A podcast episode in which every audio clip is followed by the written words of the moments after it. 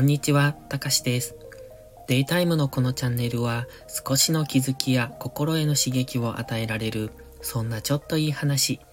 意識高く見える系、でも本当はダメ人間な僕が皆さんにちょっとした話のネタになるようなアウトプットをしていきます。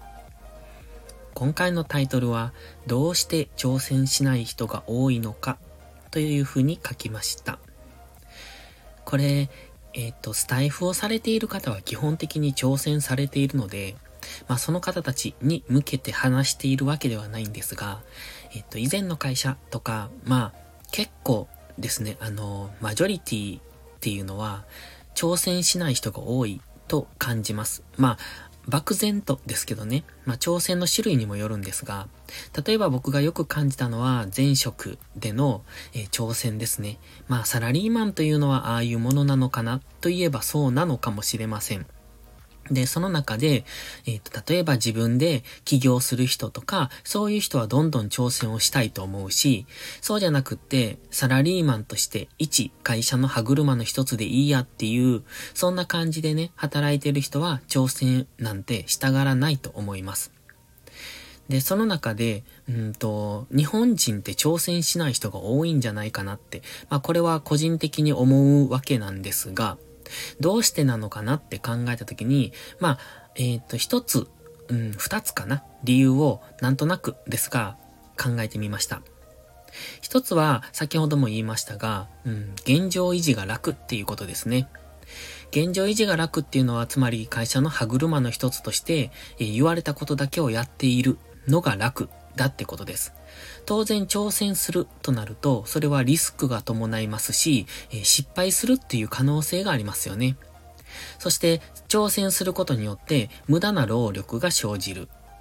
だから前職なんかそうですけど、うん、こうした方が全体としていいのにねって思うことがあっても、その、例えば部署間に関わる、渡ること。で、えっ、ー、と、全体としては良くなるけども、じゃあそれをやろうとすると、ある部署にとっては負担になるとか。そういうことが起こった時に、やっぱりやらないんですよね。自分の部署を守ろうとするから。で、どこの部署も自分のことばっかり考えるから、だから挑戦しなくって、え新しいことができない。だから本来良くなるべきことも良くならないで、えっ、ー、と、かえって、こう、いろんなところが無駄なことをやるっていうのかな。だから、えっ、ー、と、一部署が、うん、頑張ればできることをやらないから、全部署がなんか平等に負担を背負うみたいな、そんな感じのことがよくありましたね。それってすごく無駄な、無駄じゃないかなって僕は思ってて、その一部署にとっては負担かもしれないけど、じゃあその負担が生じた時に、どうしてそこを、うん、どうしてっていうか、どのようにして、それを次、うん、改善して楽にしていくかとか、そういうことを考えるっていうことをあまりされないのですよね。一つ、うん、困難があれば、それを改善してさらに楽な方法をとか、いうことを考えればいいんですけれども、その、うん、何か壁があったら、その壁がめんどくさいからとか、えっ、ー、と、負担があるからとかいう理由で、こう見なくなるというのかな。うーん、あえてその壁に触れないでおこう。ことなかれ主義っていうんですか？後回しにするっていうんですか？まあそんな感じで、こう、切羽詰まるまで緊急性がない限り、いつまで経ってもそこを、うん、乗り越えようとしないっていう、そういう癖があるのかなと。まあそれはサラリーマン特有なのか、えっ、ー、と、前職の会社特有なのかよくわかんないですけれども、そういう意味では、えー、挑戦しないっていうのは楽なんですよ。現状維持なので。で、ただ挑戦しないってことは、それに対する、うん、リスクがあるわけで、えっと、この間の配信でもちょろっと喋りましたけれども、えっと、結局根性論になるんですよね。改善しようとしない、挑戦しようとしないから、じゃあどうやってその壁を乗り越えていくかっていうと、えっと、人手と時間で壁を乗り越えていこうってするんですよ。うん、仕組みで乗り越えるんじゃなくて、えっと、人の力ですよね。なんかそれはね、違うと思うんですが、でも、挑戦しない人ってそういうことを考えるんですね。だから、今のやり方を壊したくないから、結局、今のやり方の延長線上にしか考えを持っていかないっていうのかな。だからそういう人がすごく多いなって思います。だそれは、現状維持が楽だし、えっ、ー、と、挑戦する、あ、今と違うことをしようとすると失敗をする可能性があるそれから、えっ、ー、と、今と違うことを考えるっていうこと自体を億劫と思われている人ですよね。で、なんでね、そういう人が多いのかなって考えたときに、みんなと同じことが正しい、みんなと同じことをする、今のやり方を継続する、言われたことだけをするって、これってね、学校教育とすごく似てると思いません？先生から言われた宿題だけをやる。授業で黒板に書かれたことをひたすら書き写す。それに何の意味があるのかなっていうのは、まあ疑問だったんですが、まあそれはそれでも、えっと、意味としてはあるのかなっていうのを無理やり自分の中に今まで思わせてきてたんですが、それってね、結局、えー、右習い右でしたっけ？違う違う。右向け右か。そんな感じで、えー、みんなが同じ方向を向くような社会を子供の時から僕たちは、えっ、ー、と、なんていうのかな。教え込まれてきている。そして、えっ、ー、と、みんなと同じことをするのが正しいことだ。つまり、何かのね、えっと、心理テストじゃないや、そういう性格診断テストみたいので、協調性があるとかないとか出るじゃないですか。で、協調性がないっていう風に出るのを悪いことのように、うんと、イメージ持ってません？それって、協調性があることが正しい。そして協調性がないことがダメみたいな、そういう診断結果が出たりするんですよね。で、僕はそこにすごく違和感を感じてて、協調性っていうのは、つまりは個性だと僕は思ってて、あ、協調性がないっていうのは個性だと思ってるんですね。協調性は確かに必要だと思いますけれども、協調性があるかないかって、その、ある人っていうのは結局みんなと合わせるっていうことなので、じゃあ、右向け右って言った時にみんな右を向く人なんですよ。それって、うん、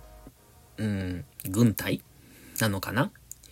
そんな感じもするんです。別に僕は軍隊を否定するわけじゃないし、えっ、ー、と、そこは必要だとも思ってるので、ただ、その教育としてどうなのかなと。うん、みんなと同じ方向を向きなさい。みんなと同じことをやりなさい。みんなと違うことはみんなと違うことをしているのは悪だ、みたいな。そういう教育の仕方が小学校、幼稚園、もしくはね、えっ、ー、と、保育園とかそういう時から、うん、僕たちの中になんとなく、その、ね、教え込まれてきているような感じもします。だから、その、挑戦しない人が多いのは結局はそういう教育のあり方にあるのかなっていう感じもするんですよね。だから最初に2つ理由を、理由があるって言いましたが、まず現状維持が楽っていうこと。そして、協調性を重んじる教育っていうのをされてきたっていうことですね。だ、それが、うんと、いいのか悪いのか、実際、その協調性を重んじない教育、個性を重んじる教育に変えたときに、どうなるかっていうのがわかんないので、なんとも言えないんですけれども、あの、ゆとり教育の世代かって同じだったと思うんですよ。あの、ゆとり教育を受けた世代の人たちっていうのは、ある意味犠牲者だと思ってて、で、でも結局はそれが、うんと、人間として、人として豊かな、え、生活とか、その感性を養うには、すごく適切な教育だったんじゃないかと僕は今は思ってます。なので、そのゆとり教育ばっかりでもダメでしょうし、そうじゃない人たちばっかりでもダメ。なんというのか、えっと、両極端じゃダメだなって思うんです。んうんと、いろんなこう、多様性っていうのかな。そういうのを、うんと認められる、そういう人たちがいてこそ、うん、楽しい社会なんじゃないかなって思うので、だから協調性がないのが悪いんじゃなくって、協調性があることもいいけれども、協調性がないこともいいっていう、そんな社会であるべきなんじゃないかと僕は思ってるんですね。なので、挑戦しない人が多いのが、うんと、悪いとかいいとかじゃなくって、その社会の歯車として、うんと、生きたいという人はそれでもいいと思うし、社会の歯車が向いてないと思う人はそうじゃない生き方をするべきだと思う。そして、会社員であることがダメなわけでもないし、ただ会社員であることが、うんと、苦手な人っていうか、その不向きな人もいるわけで、そういう人たちにとっては違う生き方があってもいいと思う。それが、えっ、ー、と、みんな同じ生き方、うん、進学して大学に行って、えっ、ー、と、会社員になって、みたいな、そういう一昔前の考え方っていうのが、この先払拭されていくのなら、すごくいい社会になるだろうなっていうのを今考えてました。なので、今回のタイトル、どうして挑戦しない人が多いのかというのは、現状維持が楽ということと協調性を重んじる教育をされてきたからということで、だと僕は思ってます。まあ、それ以外にも理由はあるでしょうけれども、なんとなく考えていて、ああ、その辺が、えっと、主軸になっているのかなっていう気がしたので、今回は喋ってみました。決して挑戦しない人がうんと悪いとは思ってません。ただ僕は挑戦した方がいいとは思っているので、えっ、ー、と、いろんな人がいていいと思いますから、そこは、うん、個人の自由だとは思いますけれども、やっぱり挑戦しない人生って楽しいですかって僕は思うのでね。まあその辺は、えっ、ー、と、自由ですので、えっ、ー、と、考え方はいろいろだと思います。では、今回はこの辺で失礼します。また次回の配信でお会いしましょう。たかしでした。バイバイ。